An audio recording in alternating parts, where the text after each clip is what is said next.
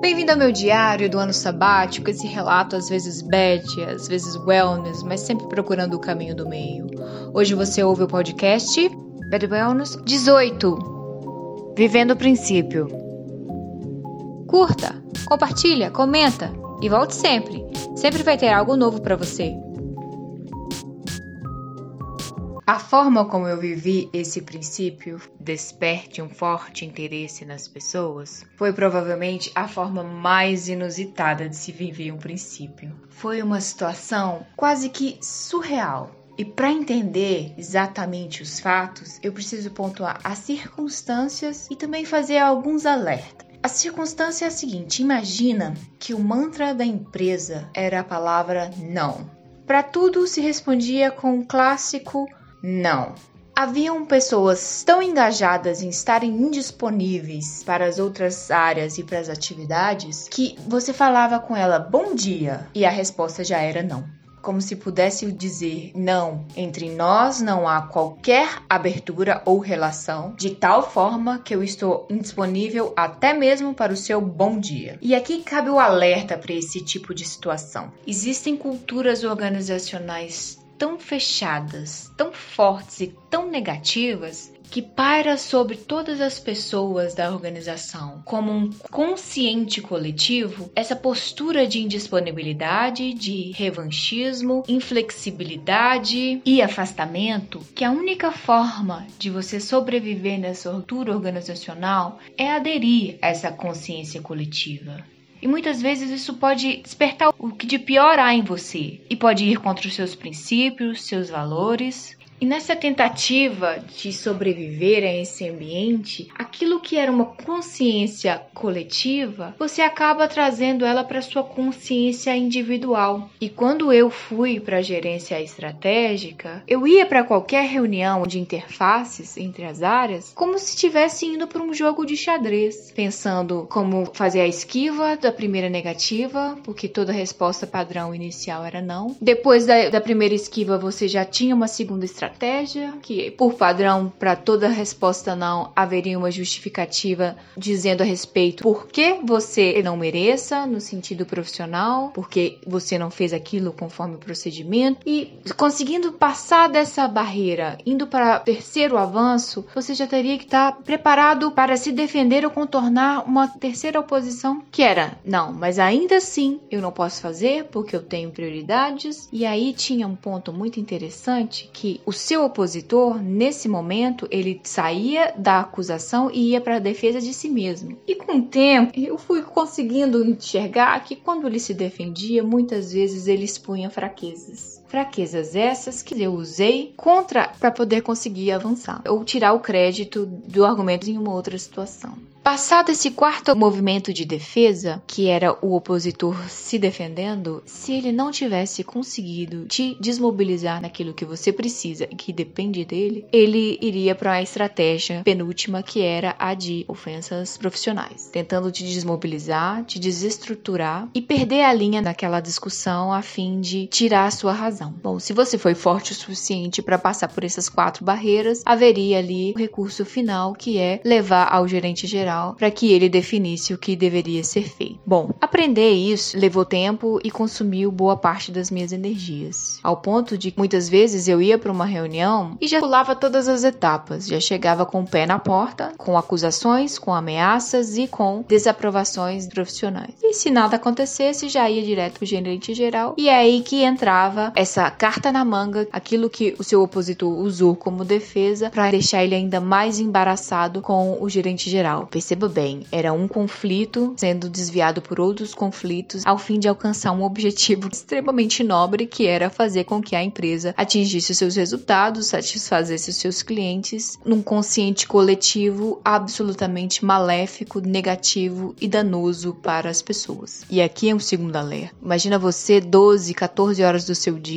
pensando cinco passos à frente em qualquer ação que você toma, o desgaste físico, desgaste emocional, a incorporação desse espírito de guerrilha, a sua disponibilidade à briga e a sua suscetibilidade a entrar no conflito. E aí você chega em casa casa, tem alguma questão que você tem que pontuar com seu marido, com sua mãe, com seu irmão, com seu filho, o que que você faz? Você volta para aquele padrãozinho aprendido no trabalho e entra para a guerra. E um momento muito pontual que me alertou pro quão danoso era para mim viver nesse ambiente foi quando numa discussão com meu marido, ele virou para mim e falou: "Calma, eu não sou seu inimigo, eu sou o seu marido, eu tô do seu lado. Não fala assim comigo. Eu não sou as pessoas com quem você trabalha." E aí, você vai tendo sinais de que você está realmente em um ciclo vicioso e de desvirtuação daquilo que você é, das suas morais, dos seus princípios. E aqui eu entro na forma como eu vivi esse princípio no ambiente de trabalho. Eu tive que pedir uma coisa para o gestor. Eu já não queria mais adotar esse espírito bélico. Eu fui até a mesa dele. A mesa dele ficava no meio de um salão todo aberto. Tudo que a gente conversava, se ele alterava o tom, todo mundo ouvia. Ele usava isso a favor dele. Na verdade, ele incorporava um personagem muito bem. Os subordinados, todas as pessoas do andar, conheciam o script de todos os conflitos e temiam ele. E quando eu fiz a solicitação para ele de um cliente insatisfeito, insatisfeito, ele disse não. Imagina que a situação fosse um ringue, que ele entra com as suas luvas de boxe e eu entro sem luva. Eu vim, mas estou dizendo que não vou lutar.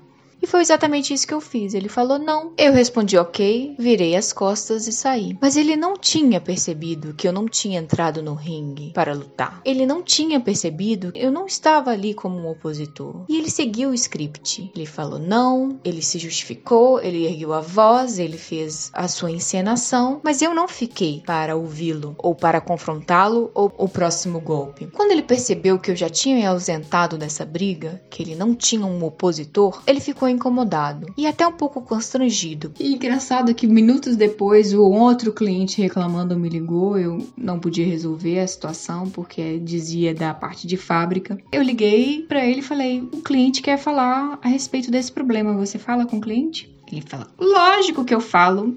Pode passar." No que ele falou pode passar, eu transferi a ligação e desliguei. E aí ele passou outro constrangimento, porque ele acabou fazendo 10 segundinhos do script dele com o cliente na linha. Eu não fiquei na ligação para assisti-lo valorizar o passe, vender caro aquela ajuda dele. Era função dele responder aquela questão que dizia respeito à área dele. E isso era uma prática muito comum. As pessoas, quando faziam alguma coisa, vendiam muito caro, valorizavam demais a ajuda. Cinco minutos depois, ele me liga e me pede para fazer uma reunião com ele. Uma sala privada. Aquilo era uma armadilha. Talvez tenha sido a pessoa mais perniciosa com quem eu tenha convivido no ambiente corporativo. Quando eu cheguei na sala, a estratégia dele não era um, não era a estratégia dois, não era a estratégia três. Ele já partiu para o ataque pessoal. Ele queria atacar o meu cerne. Ele disse: Eu não sei que tipo de educação você teve, mas na minha casa eu aprendi que não se deixa ninguém falando sozinho. Em suma, ele queria fazer um ataque à minha educação, ao meu berço, aquilo que eu era e que era diferente da constituição e do berço dele. E mais uma vez eu me ausentei desse ringue. Eu consegui o direito de fala e falei: Eu sinto muito, eu não tive a intenção de deixar você falando sozinho. Quando você falou não, você já tinha a resposta que eu queria. Então eu me retirei, não satisfeito com minha resposta, mas também desarmado pela ausência do espírito de guerra. Ele falou: Se isso voltar acontecer,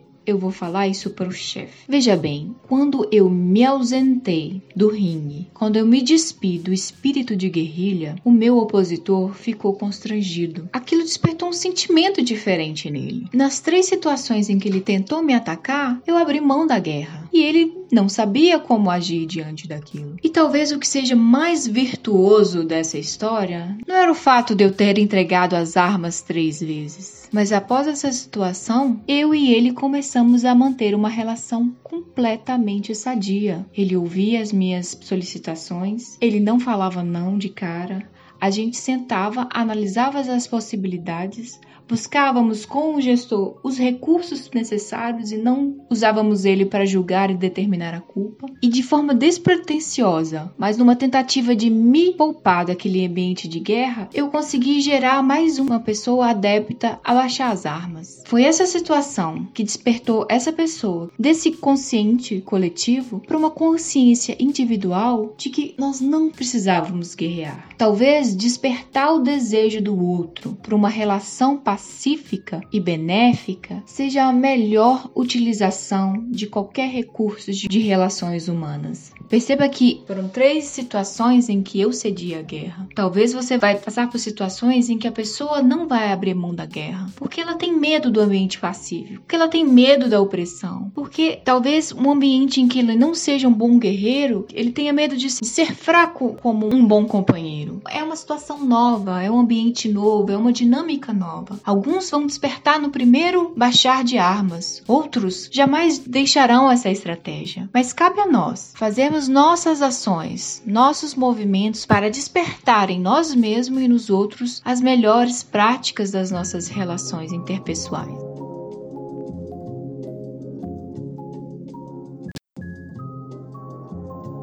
Espontaneamente, eu introduzi um comportamento novo na dinâmica das relações da empresa.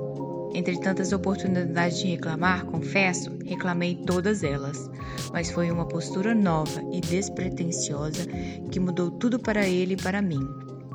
Como o professor Harry Overstreet, eu consegui tê-lo ao meu lado e já não trilhava um caminho isolada.